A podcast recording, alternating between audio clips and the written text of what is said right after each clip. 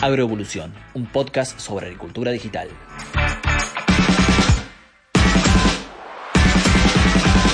Hola, bienvenidos, ¿cómo andan? Bueno, espero que muy bien. Soy Jeremías Drobot del equipo de Fieldview y aquí comienza otro episodio de Agroevolución, el podcast para hablar de todo lo referido a la agricultura digital.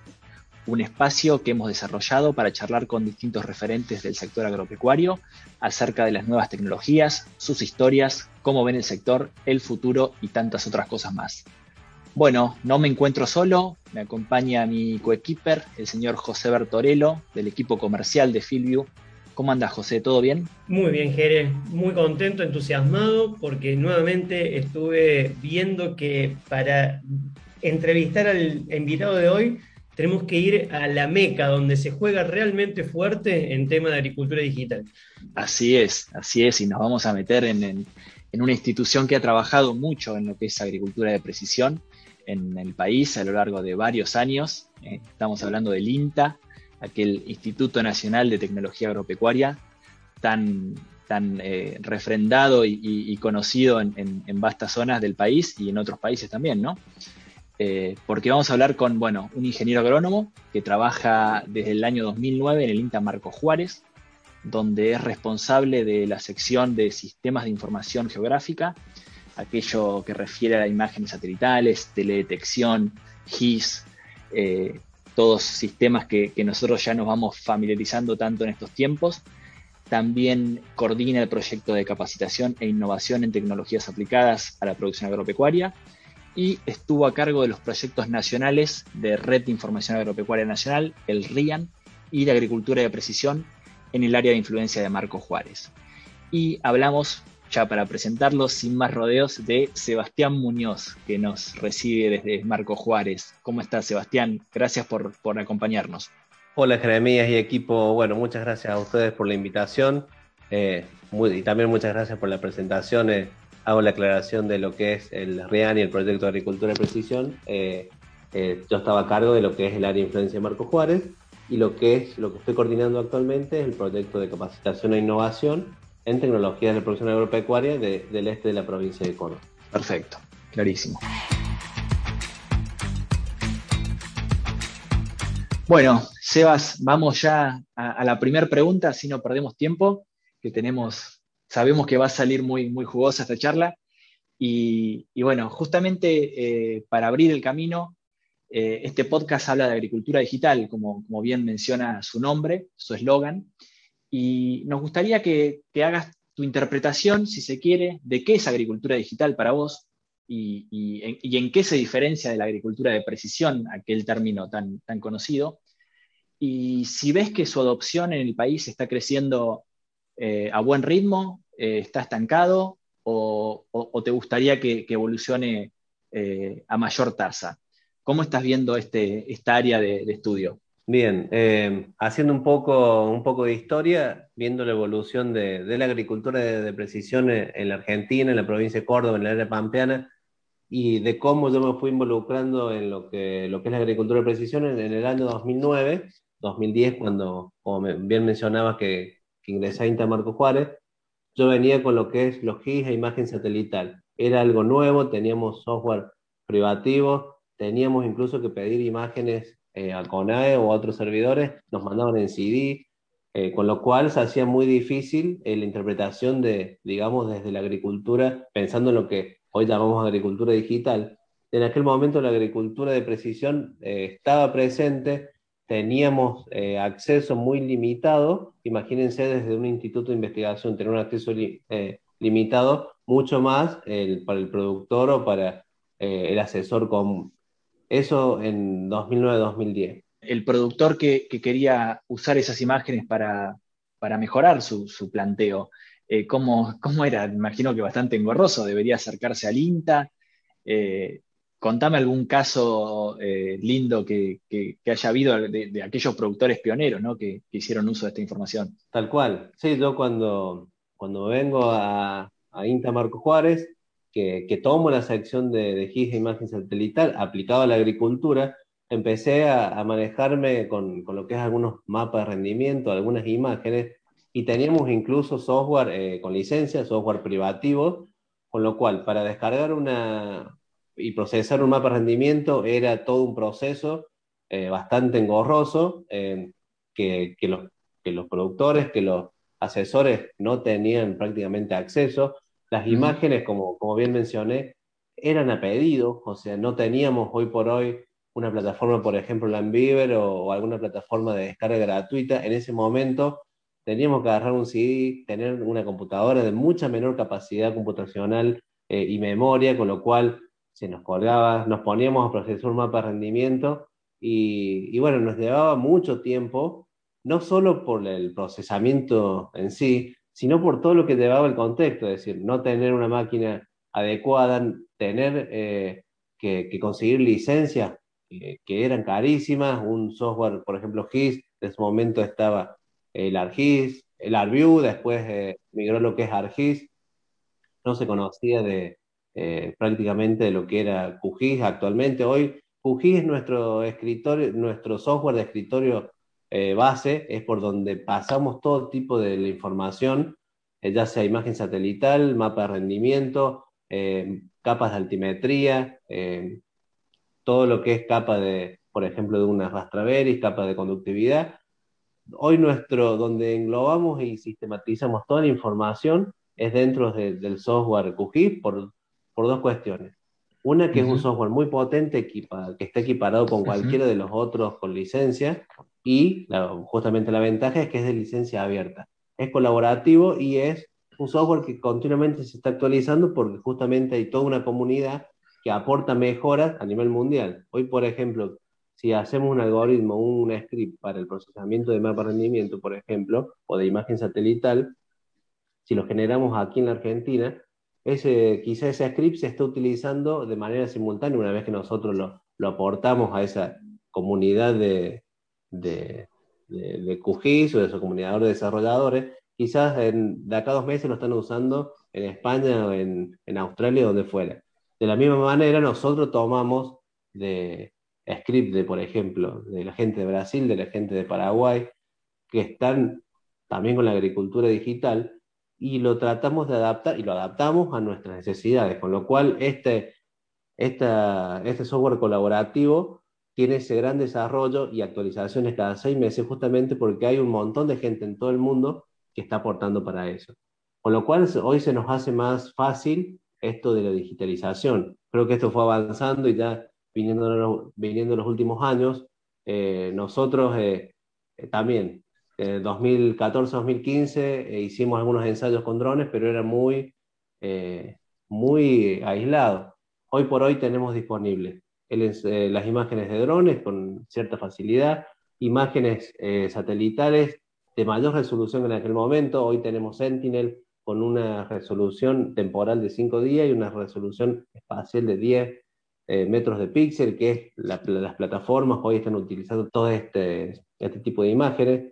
Los últimos tres años eh, podemos decir que hubo una explosión del uso de plataformas. Tenemos un montón, nosotros hemos probado varias, le hemos hecho la evaluación, el testeo de decir, bueno, eh, te puedo nombrar varias, una de ellas puede ser Filvio, Auraban, GeoAgro, Taranis. Tenemos muchas en el mercado que son todas eh, útiles y sirven, porque justamente eh, todas tienen una, un producto base, que es el, los índices, los diferentes índices, pero se diferencian en alguna, en alguna cuestión más específica, ya sea para lo que es una bitácora de todo lo que es el cargar todos lo, los procesos o las actividades que haces durante la campaña. Otra cosa es utilizar, por ejemplo, imágenes de alta resolución vinculadas a, a esa plataforma. Entonces, bueno, cada una tiene su, su espacio de donde se diferencia de la otra. Con lo cual, eh, muchas veces uno dice que pueden ser competencia. No son competencias en la mayoría de los casos, en algunas cuestiones, porque es tan grande la posibilidad de desarrollo que hoy por hoy todas tienen su lugar y su nicho, ya sea para productores grandes, para productores medianos, para productores chicos, donde eh, cambia el objetivo. Y todas te ofrecen algún tipo de facilidad para poder adaptarla adaptarlas a tu proyecto, a tu campo, de decir, bueno, eh, si no, tenemos que, si somos asesores y necesitamos, eh, por ejemplo, salir a recorrer lote, hay algunas plataformas que te dan la posibilidad de, navegarlas desde, el teléfono con todo tu mapa de índice y, prescripción o lo que fuera. Entonces, bueno, esa se adapta a tu necesidad. Pero hay otras que necesitamos grandes superficies para relevar cultivo. Entonces, nos vamos a otra.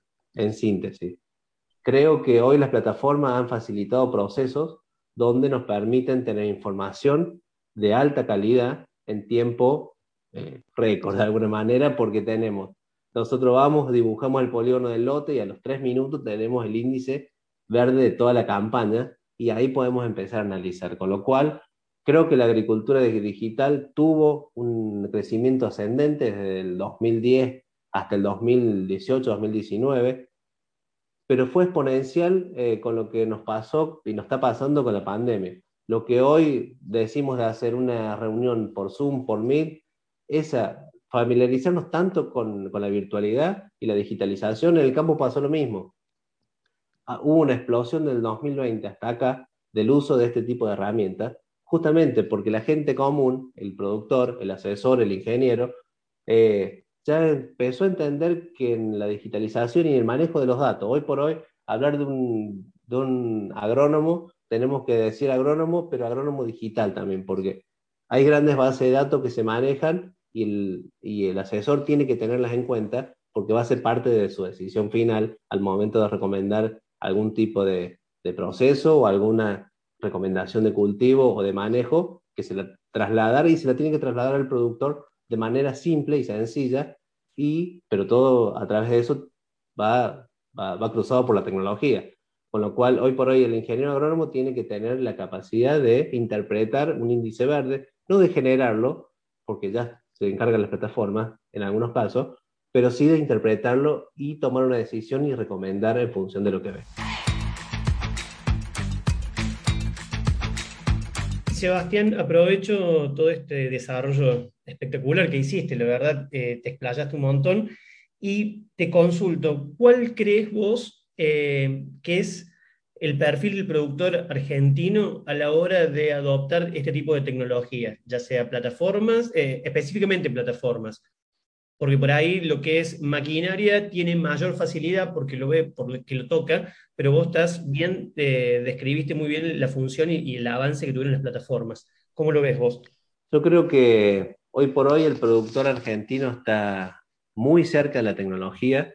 Creo que hoy por hoy, eh, si bien, eh, el, como mencionaba anteriormente, es el asesor o el ingeniero el que tiene que eh, familiarizarse y el que tiene que capacitarse en, el uso de estas plataformas y de interpretación, hoy el productor es el que le demanda eso, que le dice, bueno, vos sabés que estuve viendo una plataforma, un, mapa de, ambientación, por ejemplo, en, tal lado, esto es una conversación que existe entre un productor y un asesor, y el productor le dice, estuve viendo un mapa por ambientes de, un lote y quiero saber cómo se hace.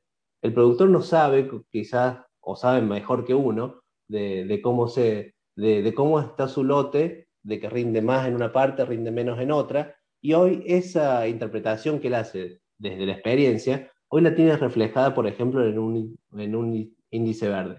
Entonces, es el productor el que le demanda al, asesor, y creo que día a día esto se va haciendo cada vez eh, mayor, esta demanda de los productores, donde se interesan mucho más por, por cómo se hace el manejo de su, de su lote a través de esta herramienta y aparte lo tiene, eh, de tiene mayor acceso, porque lo tiene en su teléfono, le salta una alerta, el, el, ingeniero le dice, bueno, vamos a hacer, o el asesor, digo ingeniero por ser quien está por ahí al frente del proceso productivo, pero puede ser el asesor, entonces es quien le dice, bueno, en, en el bajo vamos a hacer un manejo y en, y en, la loma vamos a hacer otro. Bueno, le dice el productor, perfecto.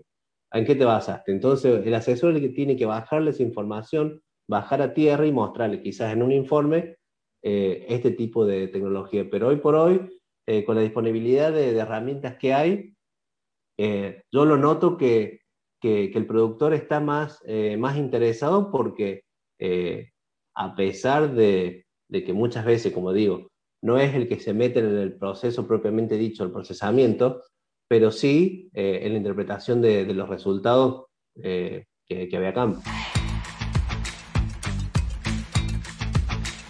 Bien. Y eh, en lo que hace a, digamos, el impacto económico que, puede tener una, adopción, además de, digamos, eh, visualizar problemas que ven el lote y que, digamos, tan fácil se muestran por las imágenes, el productor va a tomar cierto, cierta mejora en el margen, ya sea por una mejor prescripción, por un ahorro de insumos, por un mejor rendimiento en diferentes zonas.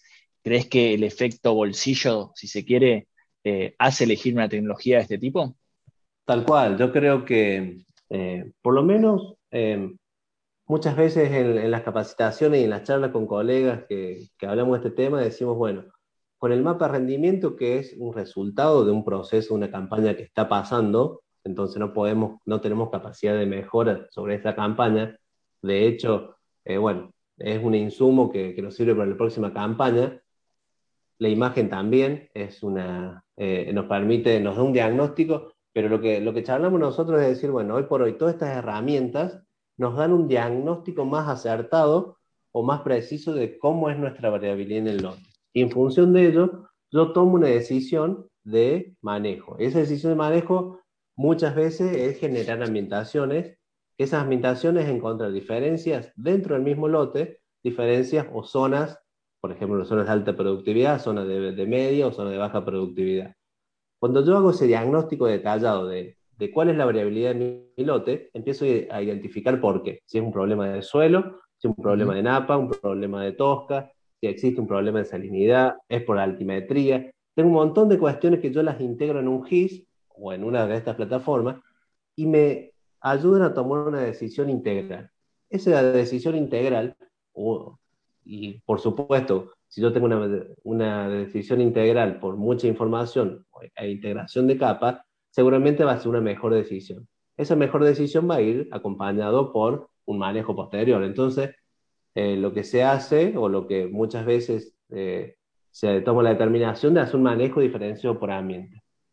Cuando hacemos ese manejo diferenciado, principalmente un manejo diferenciado de, de la densidad de siembra, manejo diferenciado de fertilizante, donde justamente quizás en el global del, lote la cantidad de insumos es el mismo, pero yo le estoy eh, designando a la zona de baja productividad, por ejemplo, menor densidad o menor de fertilizante, por ejemplo, esto no es una, no es una, no es una receta, pero sí decir, bueno, los ambientes que tienen un tope de, potencial, por ejemplo, un ambiente de baja, de baja productividad, no, no es necesario ponerle toda la carga de insumo. Por tres cuestiones. Primero, la productiva, que el, ese, esa parte del lote no me va a responder lo que yo le estoy pidiendo porque tiene un techo. Segundo, eh, por supuesto, la económica, porque voy a estar tirando insumo donde no hace falta. Y por último, que hoy, eh, por suerte, en los últimos años se empieza a tomar cada vez más importancia la parte ambiental. No sirve de nada poner un insumo, por ejemplo, nitrógeno, fósforo, lo que fuera, en un ambiente donde no va a ser utilizado porque eso eh, a algún lado va a parar. Puede parar las napas, se puede volatilizar. Entonces, las tres patas fundamentales de la sustentabilidad es económica, productiva y ambiental. Eso hay que tenerlo en claro para decir, bueno, en la zona de baja le pongo los insumos que va a requerir y no mucho más que eso, porque tiene un techo.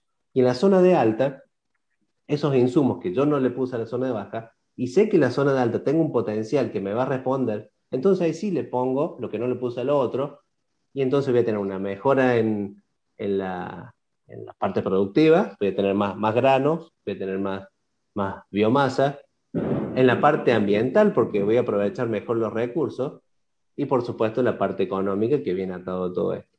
De alguna manera, eh, esto nos, nos lleva a, a plantearnos manejos eh, variables en muchos, en muchos casos, por ejemplo, donde tenemos complejos de suelo, tenemos bien marcada eh, esta variabilidad dentro del lote. Quizás en un lote de, por ejemplo, la zona de Marco Juárez, donde son bastante homogéneos, quizás la decisión sea no hacer una, una prescripción, un manejo variable, pero con el pleno conocimiento de que ese lote no requiere que sea manejado de esa manera. ¿Se entiende? O sea, tener un diagnóstico preciso de lo que, por ejemplo, si se hace variable o no se hace y por qué. Bien, perfecto. Eh, Sebastián, y en cuanto a, barreras, si se quiere, eh, como país, eh, como infraestructura, no sé, imagino que la maquinaria y, por ahí los contratistas, que, debe ser un factor un poco muy variable por zona, pueden llegar a ser un obstáculo a la hora de que el productor recabe diferentes tareas, labores hechas con, diferentes máquinas. ¿Cómo, ves esto a la hora de integrar toda la información en un solo lugar? Eh, ¿lo, ves un impedimento? ¿Ves que está creciendo? Eh, ¿qué, sensación te da? Eh, sí, por ahí es una barrera. Hay varias barreras que, que, hoy tenemos que seguir sorteando. Una de las principales barreras es justamente que no se está pagando por la tecnología en algunos casos. Entonces, como decían los contratistas, no están hoy ofreciendo el servicio diferencial porque no se los paga, entonces existe esa pequeña barrera de alguna manera que hay que sortear porque no está afianzado el concepto de que eh, se debe pagar por una, el manejo variable o lo que fuera. Por otro lado, hay una barrera desde la parte ya propiamente dicha de las plataformas o de los implementos, llamamos plataforma lo que es los dispositivos que están eh, vinculados a la maquinaria, donde hoy por hoy tenemos todavía un montón de, de, por ejemplo, de monitores o lo que fuera, que cada uno tiene una extensión de archivo distinta. Entonces, no podemos unificar o es mucho más difícil unificar toda la información que tenemos de la siembra, de la pulverización, de la cosecha, de las imágenes y todo lo que está dando vuelta en una sola eh, plataforma, por ejemplo, o en un solo centro de, almacenamiento de datos. Creo que eso se está superando. Hoy por hoy las empresas han entendido que es más provechoso tener una salida de archivo eh, genérico o estandarizado, eh, porque el, camino del manejo de datos, creo que, o sea, de alguna manera la agricultura va por el manejo de grandes volúmenes de datos y no en, generar archivos que sean privativos, de decir, bueno, X empresa te la haga con una extensión de archivo y ya si no lo utilizas con un software específico de esa empresa, no puedes abrir los archivos. Creo que la línea y la tendencia a futuro es esa, de que vayamos unificando, por suerte, en una lectura eh, de archivos genéricos. Por otro lado, y esto es muy importante que nosotros lo vemos, eh, la parte de la capacitación de las personas. Creo que eh, hoy tenemos grandes volúmenes de datos, grandes, mucha tecnología. De hecho, estamos entre los tres, cuatro países con, que adoptan mayor tecnología a nivel mundial en lo que es la agricultura, pero nos está faltando, por un lado, la generación correcta del dato, es decir, bueno, al momento de hacer una cosecha, al momento de hacer una, eh, cuando estamos trabajando una polarización, lo que fuera, la, obtención base del, dato, y por otro lado, en el procesamiento posterior. Entonces, ahí creo que la primera barrera que hay que sortear es la capacitación de las personas, la parte de, como dije, de la, de la extensión de los archivos. Por otro lado, tenemos que darle un valor agregado a esta información, que es la segunda o tercera barrera de que si yo tengo un mapa de rendimiento, que lo pude generar bien, después tengo que tener gente que lo interprete y ahí viene la, parte del ingeniero por ahí del procesamiento y darle ese agregado de valor. Bien. Y por último, eh, en la conjunción de lo que es el productor asesor, es eh, de, alguna manera que estos datos nos sirven para tomar una decisión y ahí viene atado de la mano de la implementación de, de lo que generamos en pasos anteriores. Bien. Sebastián, eh, perteneces a una entidad que fue decisiva para la, para primero para la irrupción de la agricultura de precisión en la Argentina, más estando geográficamente en Marco Juárez, muy cerquita de Manfredi, donde, podemos decir que todo empezó. ¿Cómo ves hoy eh, la interacción entre eh, el sector público y el sector privado? ¿Hay convenios de, colaboración? ¿cómo, ¿cómo, lo están manejando eso? Bien, Sí, el, el, tema de lo que es agricultura de precisión y, bueno, posteriormente agricultura digital, de alguna manera la cuna es Manfredi, donde allá por el año 95 se empezó con el primer mapa rendimiento y fue evolucionando con los distintos, distintos componentes de la maquinaria. Eh, bueno, hoy por hoy creo que se ve potenciado, a pesar de que, de que siempre hubo una vinculación público-privada entre, entre INTA y algunas empresas, Creo que hoy por hoy es fundamental esa vinculación público-privada porque, eh, por un lado, muchas veces eh, no se tiene la disponibilidad de la última tecnología en, las instituciones. Una, una, de las cuestiones, por una cuestión, eh, por supuesto, una cuestión económica, pero también por una cuestión de necesidad. Eh, yo creo que no podemos tener la tecnología dentro de INTA, por ejemplo, la última tecnología que sale, tenerla disponible como propia, sino en esta conjunción y esta articulación público-privada, creo que es una excelente simbiosis entre lo que nosotros podemos aportar desde las instituciones de investigación y extensión y lo que pueden aportar las empresas con, con la última tecnología. Nosotros estamos potenciando eso, el proyecto eh, justamente de capacitación e innovación tiene una fuerte pata de vinculación eh, público-privada porque eh, de alguna manera nosotros tenemos que hacer investigación por un lado y extensión. ¿Qué pasa? Tomamos la tecnología que tienen las empresas, la probamos, la validamos y después hacemos una bajada a tierra al productor y al asesor para de alguna manera eh, darle los canales allanados para la adopción. Entonces, creo que, es fundamental hoy por hoy eh, tener, y eso nos ayuda a crecer a, ambos, tanto a, las instituciones de investigación y extensión como a las empresas que, que están en el rubro. Sebastián, se nos fue volando el tiempo, ya llevamos casi media hora de charla. La verdad que eh, sos un apasionado en el tema, se nota y, la verdad que brindamos por eso porque nos diste y nos estás dando mucho material. Eh, te tengo que ir despidiendo, pero no te quiero dejar de hacer una última pregunta, un poco eh, que habla acerca del futuro, ¿no?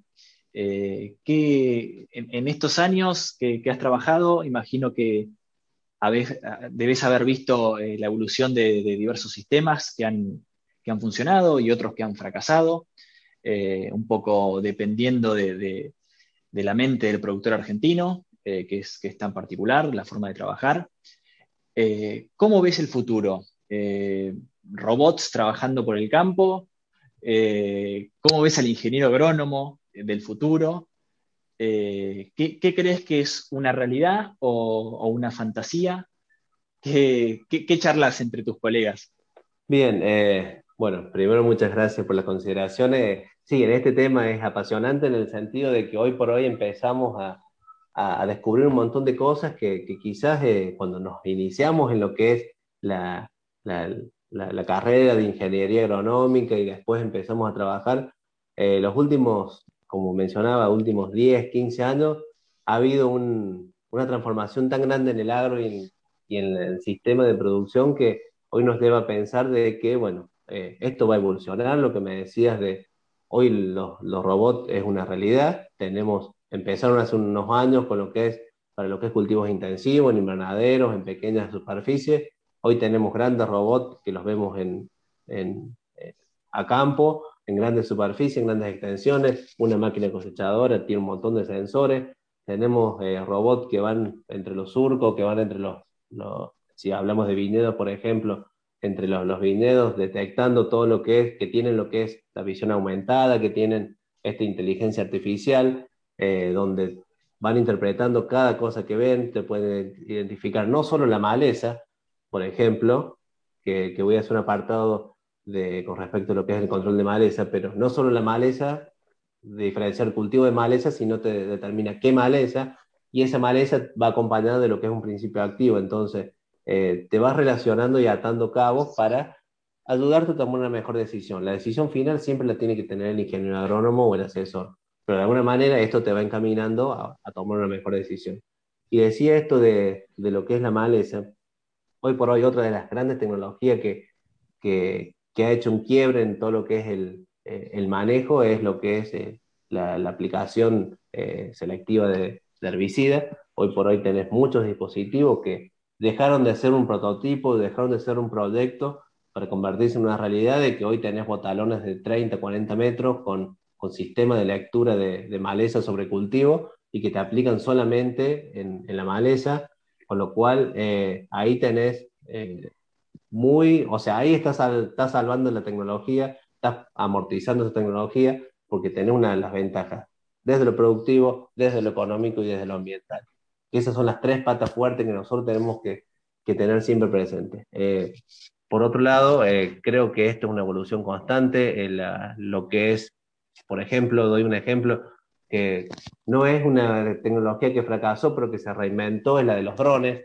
Eh, cuando empezamos a ver drones, como mencionaba en 2003-2014, estaban los drones, estaban disponibles, productores y asesores los, los, compraban porque tenían eh, quizá la disponibilidad económica, pero después de otro, tres o cuatro vuelos no le encontraban el para qué. Entonces fueron pasando los años, fueron evolucionando y hoy por hoy les encontramos el para qué. Decir, bueno, hoy con, un dron hacemos un vuelo, detectamos maleza, esa maleza llega a gabinetes, esa imagen llega a gabinete, se procesa, detecta los manchones de maleza y se genera una prescripción para hacer una aplicación selectiva. Entonces, bueno, ahí empezamos a entender la lógica de, de esta reinvención.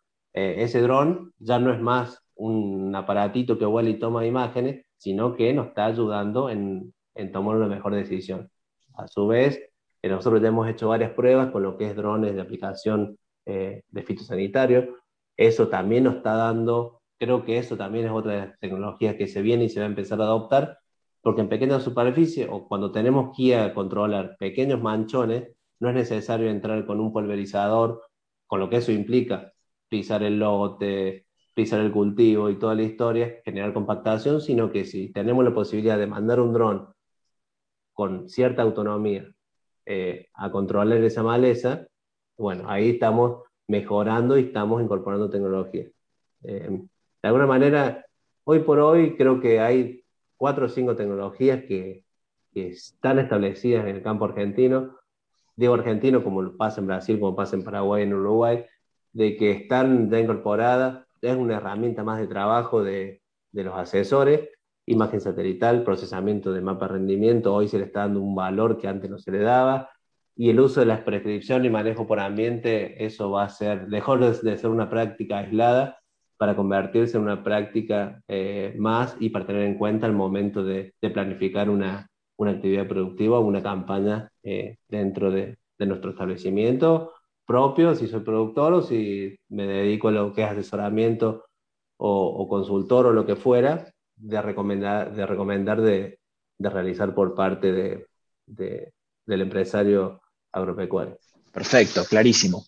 El para qué. Eh, no, no, no, por moderno eh, será mejor, sino encontrarle el para qué. Quedó, quedó muy claro ese concepto. Sí, déjame hacer una salvedad en eso y, y gracias por, por remarcarlo. Creo que en esto eh, eh, tenemos un montón de tecnología de robot, tenemos nanosatélite, tenemos red LoRa, tenemos blockchain, trazabilidad, tenemos un montón de cosas que es tecnología que hoy por hoy, si tenemos los recursos, están disponibles y si no tenemos tantos recursos también porque vamos a una plataforma y bajamos un índice verde. Pero si nosotros tenemos el índice verde y no, no entendemos el para qué, nos vamos a quedar en ese paso. Y nosotros tenemos una evolución de adopción de tecnologías que tiene que ser de alguna manera probada, después madurada y después adoptada. Entonces, tenemos que encontrar el para qué y una vez encontramos el para qué, elegimos si es una plataforma X, si es un dron X o si es tal cosa, pero siempre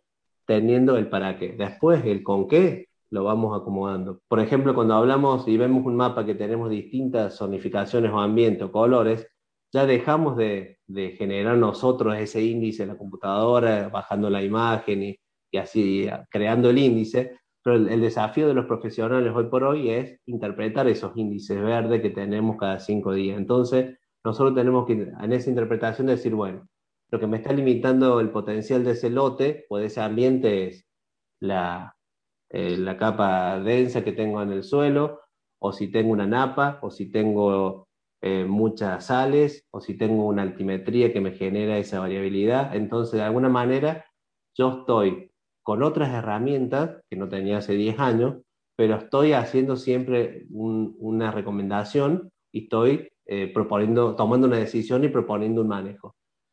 Y por último, y con esto cierro, creo que el ingeniero agrónomo hoy por hoy no tiene que dejar de ir al campo, pero sí tiene que ir con herramientas concretas para identificar esos distintos sectores dentro del lote, qué es lo que me están generando, por un lado, si es eh, baja, baja potencialidad o si tiene algún inconveniente o alguna limitante, y por otro lado, identificar dónde tengo mayor potencial para explotarlo al máximo y obtener el mayor beneficio económico, productivo y ambiental.